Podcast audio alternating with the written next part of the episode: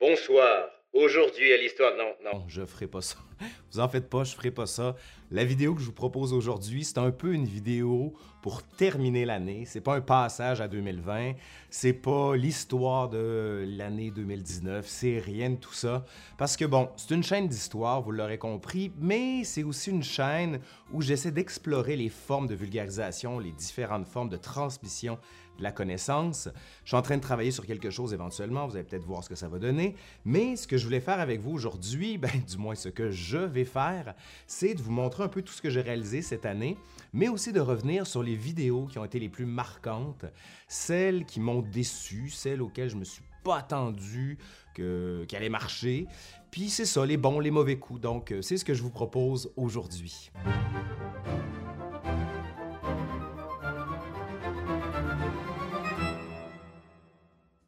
Ben, comme vous le voyez, euh, je me propose de revenir avec vous sur quelques grands éléments de la chaîne. Je me suis fait des notes parce que oui, la mémoire est une faculté qui oublie. Comme vous le savez, des fois c'est bon d'avoir des petits pense-bêtes et c'est ce que je me suis fait ici. Euh, je me suis amusé à regarder un peu quelle a été la progression de la chaîne au cours de l'année 2019. Ça a été assez phénoménal. Pour, ceux qui ne le savent pas, ouais, je vais faire comme ça une file, je vais laisser toutes les accroches qui sont les miennes et euh, les merdes que je fais. Donc euh, voilà, sans filtre et sans montage. Mais euh, donc je me suis abonné, je me suis pas abonné, pardon, je me suis amusé à regarder le nombre d'abonnements qu'il y a eu juste en 2019 et la chaîne existe seulement depuis fin 2017, décembre 2017, mais la première vraie vidéo, c'est vraiment janvier 2018, l'histoire du caca.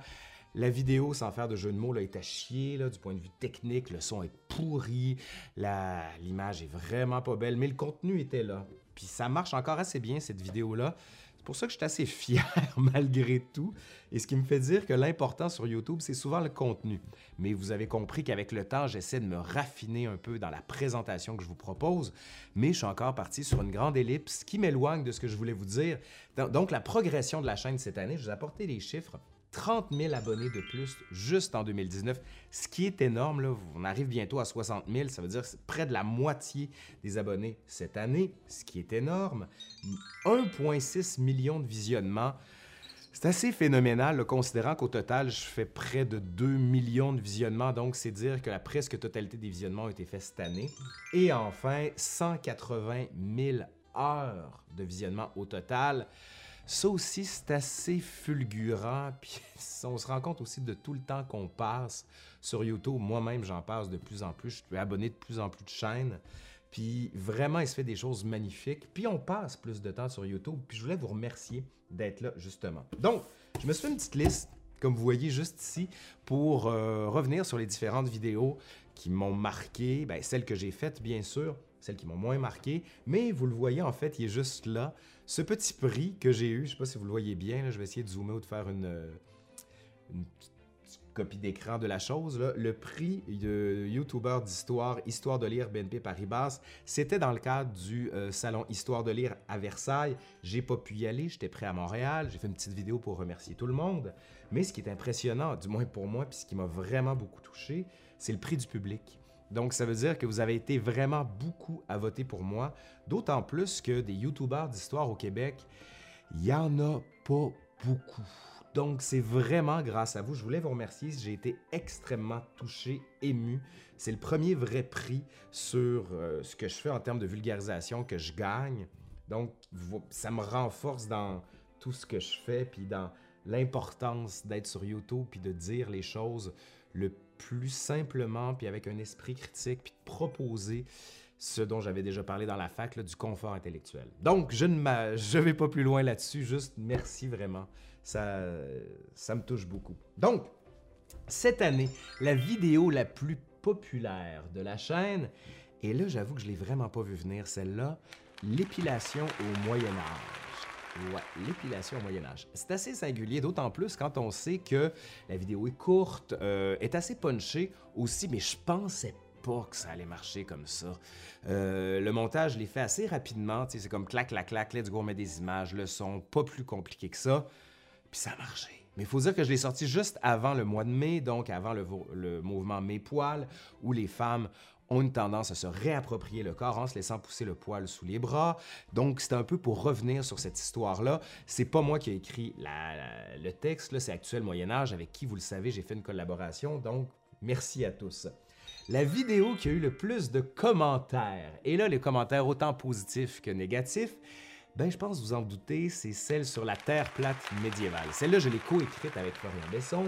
On a travaillé un peu chacun de notre côté. Vous avez vu, il y a des références très québécoises là-dedans.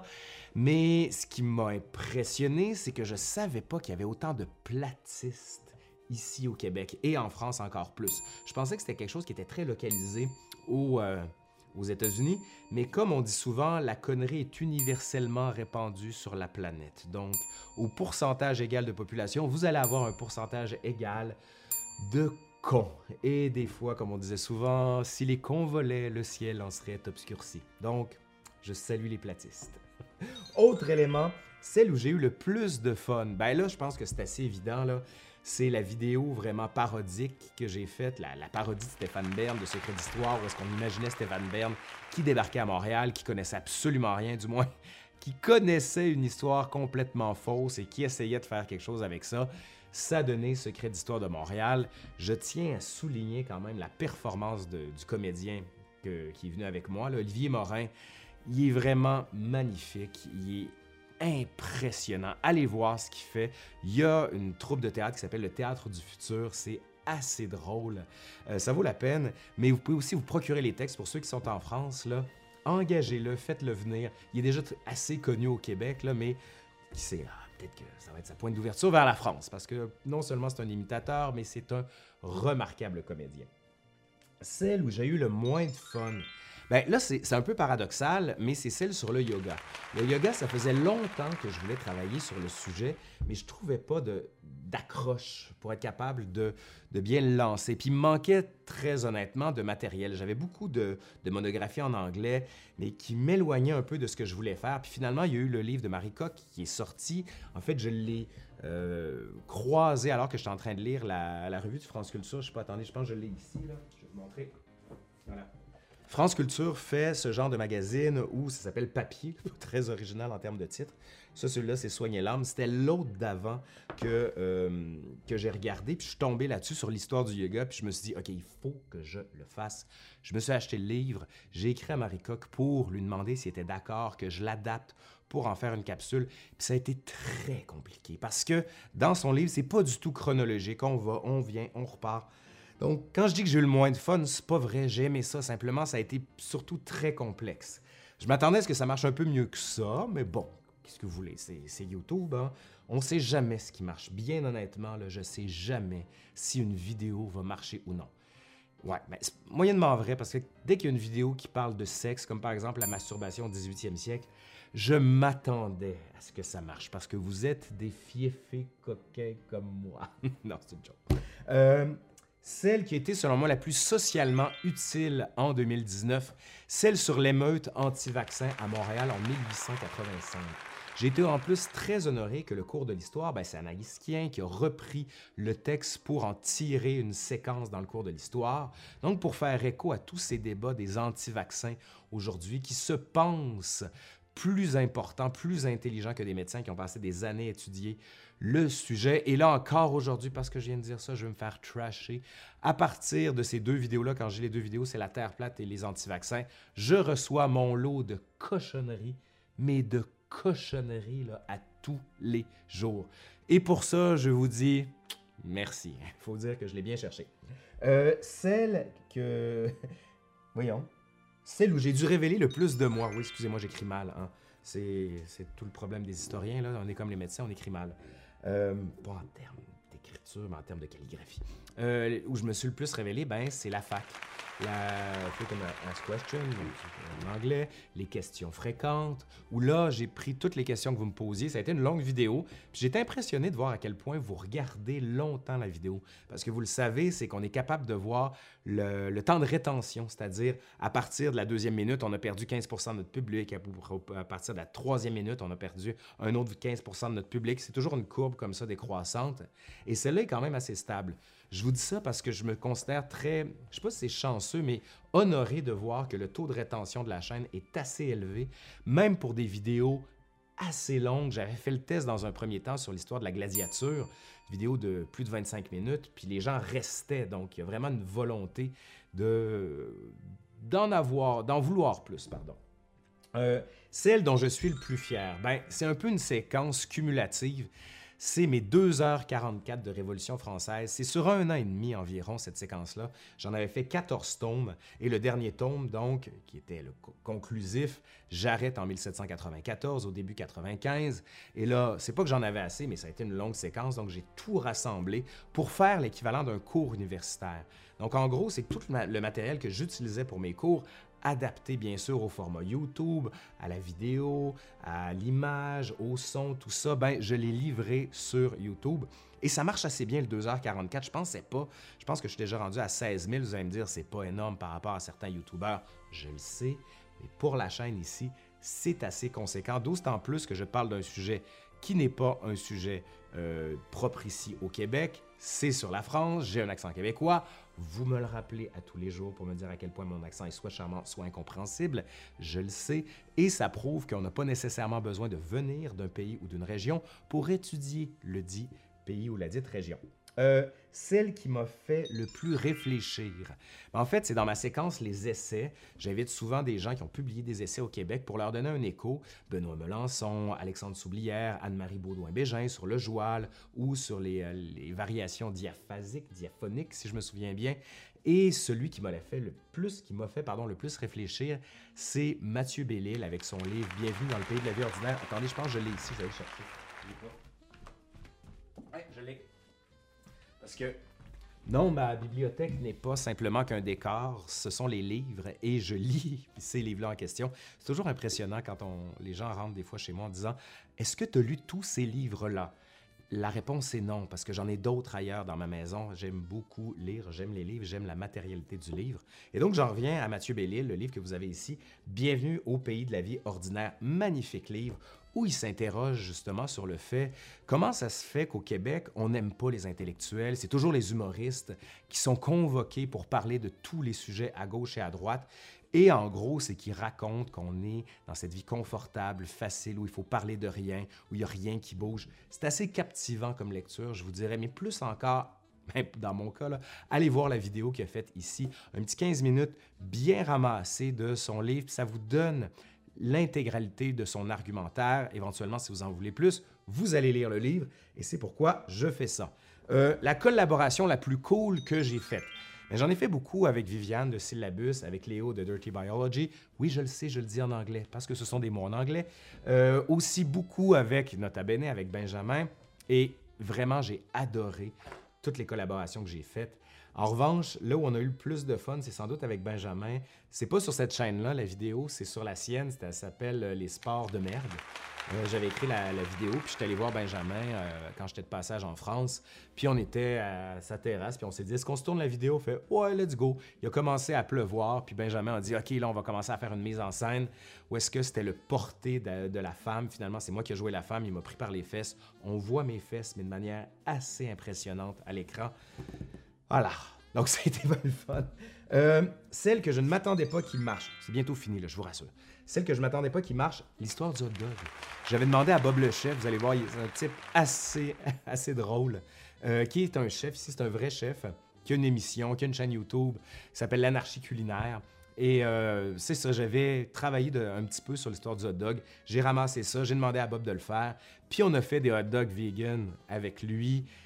J'ai sorti ça en plein mois de juillet. Je me suis dit, c'est juste en attendant que mes grosses vidéos s'en viennent. J'étais en train de travailler notamment sur celle de la Terre plate, sur les émeutes anti-vaccins. Donc, je me suis dit, je vais peut-être me divertir un peu en attendant, puis ça va être bien le fun. Donc, je m'attendais pas à ce que ça marche. Celle qui a, j'allais dire, qui n'a pas marché ou qui a moins marché, mais que j'aime beaucoup, euh, celle sur les Barbapapa avec Simon Boulris. Ça n'a pas marché des masses, 7 à 8 000 vues quand même. Je m'attendais à ce que ça marche plus que ça, d'autant plus que Télérama en a parlé. Mais euh, c'est correct, moi j'ai eu bien du fun à la faire. Puis enfin, celle qui a moins marché, que j'ai sortie il n'y a pas longtemps, qui m'a demandé vraiment beaucoup de travail, c'est celle sur Hollywood, sur l'âge d'or d'Hollywood, mais pas juste sur l'âge d'or. Je faisais des origines jusqu'à aujourd'hui.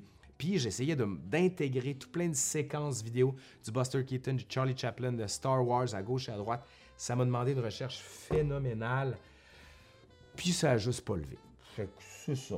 je regarde, j'apprends et j'essaie de m'adapter. Non pas à vos besoins, mais à ce que je veux faire. Parce que c'est sûr que je pourrais faire juste des vidéos ultra sexy qui parleraient juste de sexe, sur l'histoire du sexe. Mais c'est pas mon fait, c'est pas mon intérêt. J'aimerais apporter quelque chose de plus que ça. Puis d'ailleurs, je suis en train de travailler sur une séquence. D'ailleurs, ce setup-là où je suis assis, là, vous allez découvrir en 2020 la raison pour laquelle je me suis assis sur une table rouge. Euh, je m'apprête à la tourner après celle-ci.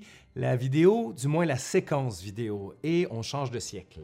C'est dans la période contemporaine, je ne vous en dis pas plus. Vous avez vu aussi que j'ai des livres ici devant moi. Ben, je tasse mon petit prix ici, dont je suis très fier. Et je voulais juste vous montrer ce à quoi j'ai collaboré, puis ce que j'ai fait aussi cette année. Vous le voyez ici tout de suite, là, c'est mon tome 2 de mon roman historique qui clôt la séquence. J'avais publié le premier tome que vous avez ici, L'homme de l'ombre. C'est un roman historique et policier. Celui-là se passe à Québec en 1770. On rappelle entre autres la bataille des plaines d'Abraham parce qu'il y a des flashbacks. Et celui-là se passe à Montréal, entre autres en 1775 avec l'invasion américaine. Et on va aussi à Paris en 1750 avec l'enlèvement des enfants par un flashback encore. Et ça se termine dans un bain de sang. Vraiment, c'est d'une violence inouïe. C'est ce qu'on m'a dit, du moins dans les critiques. Ça a bien marché, ben, moyennement pour un roman historique, là, on s'entend. Je suis assez content de ce que j'ai fait. Des fois, on se dit, faut pas faire les choses pour avoir un retour, faut faire les choses pour soi, d'où la raison pour laquelle je fais cette vidéo aujourd'hui. Autre élément auquel j'ai collaboré, euh, celui-là, vous l'avez sûrement vu passer Assassin's Creed. Euh, 2500 ans d'histoire. J'ai fait un petit article là-dedans sur euh, les États généraux. Parce que, vous le savez sans doute, là, j'en ai parlé, puis j'ai fait une séquence aussi à cette chaîne il y a un an et demi sur Assassin's Creed Unity. J'ai été un consultant d'Ubisoft pour le jeu. J'en ai tiré un livre avec- Jean-Clément Martin. Puis là, ils ont comme rassemblé tout ce qui a été fait dans le magazine Historia. En fait, ça a été édité en France, euh, à Éditeur Les Arènes, et au Québec, à Guy Saint-Jean. Donc, j'ai fait un peu de pub ici au Québec. Ça a bien marché, je suis assez content. Et finalement, les deux livres qui sont les... euh, qui sont sortis il n'y a pas longtemps. J'ai fait un livre pour enfants. Ben oui, ça s'appelle Hier, quand j'étais bébé. Euh, L'illustrateur qui est Baptiste Ansalem, qui est un Français d'ailleurs, que je salue, j'ai écrit un petit texte pour expliquer aux enfants qu'est-ce que c'est que le temps. Vous savez, ma, j'ai deux enfants, là, mais ma fille me disait une fois, tu sais, papa, hier, quand j'étais bébé, et là, je me suis dit, ben non, pas hier, ça fait un plus grand bout de temps que ça. Je me suis rendu compte qu'elle n'avait pas de connaissance, mais plus encore de, permanence de l'histoire et du temps qui était passé. Donc, le, le- pré- présenté comme ça, ça a l'air ultra chiant, là, mais vous le voyez, c'est des petits dessins avec... Et là, vous voyez que le père, ce qu'il va faire, c'est qu'il va faire une ligne du temps avec une ligne aujourd'hui, puis il dit, tu te souviens quand tu as mangé la crème glacée ou la glace, comme vous dites en France, il y a trois jours, il fait 1, 2, 3, c'est là. Puis quand tu étais bébé, ben, il va remonter et faire la ligne beaucoup plus loin pour montrer la distance qui sépare. Puis tranquillement, ben, ils vont aller dans le passé, ils vont retourner au moment parce qu'il va dessiner une porte dans, euh, dans le mur, ils vont rentrer dans la porte, oui, c'est un peu imaginatif, c'est tout le plaisir de la littérature de créer. Allez le voir, en France, il est assez bien distribué, c'est à La Pastèque, qui est une, magnifique maison d'édition, vraiment, ça vaut la peine. Et enfin, le dernier livre, puis après, je vous laisse aller, je vous le promets, c'est Montréal 360 degrés, l'histoire vue du ciel, History from Above. Le livre est en bilingue, comme on dit ici, et c'est parce que j'étais guide euh, à l'Observatoire Place, Place Ville-Marie, en fait, Place Ville-Marie, qui est un gratte-ciel à Montréal, en plein centre du centre-ville. Pardon, je suis en train de finir un rhume, là, ça va mieux. Et ce qu'on a fait, c'est qu'on a fait un, un- Je faisais des visites pour expliquer aux gens ce qu'on voyait, pour déconstruire l'histoire, non pas du point de vue chronologique, mais du point de vue du paysage que l'on voyait. Donc, on se promenait en 360 degrés autour de Montréal. On commence avec le Mont-Royal et on avance. Il y a autant des photos d'aujourd'hui que des photos d'archives. J'ai eu vraiment beaucoup de plaisir et la mise en scène, pas la mise en scène, mais la, mise en page a été faite de manière absolument magnifique, ça vaut la peine. Et le livre, comme je vous dis, est bilingue, là, vous voyez, c'est la euh, murale avec Leonard Cohen en hiver, c'est assez beau. Bref, vous irez regarder ça. Ah, tiens, comme par hasard, je tombe sur la poutine. Ah, ben oui, parce que quand on parle Québec, ou plutôt Montréal, on parle poutine. Oui, je le sais, la poutine vient pas de Montréal.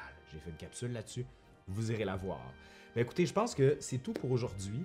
Euh, je vais tousser une dernière fois, puis je vais me prendre un petit, peu, un petit verre d'eau, parce que ma voix commence déjà à lâcher. Hmm. Voilà. puis en fait, je voulais vous remercier d'être aussi fidèle à la chaîne. Il y a des belles choses qui s'en viennent en 2020. Comme je vous dis, je suis en train de travailler sur une longue séquence. On va aussi beaucoup entrer dans l'histoire québécoise avec des moments très euh, marquants. Pour ceux qui ne la connaissent pas, j'espère que ça va vous aider à euh, l'apprécier et à l'aimer. Puis pour les autres, ben, vous pouvez toujours me faire des suggestions. Pardon.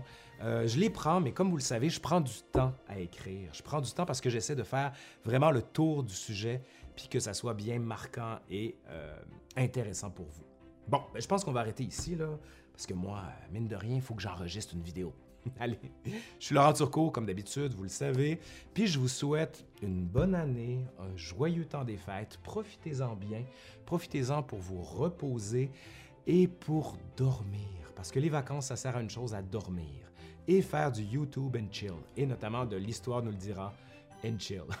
C'est tellement pourri comme fin. Allez, bye.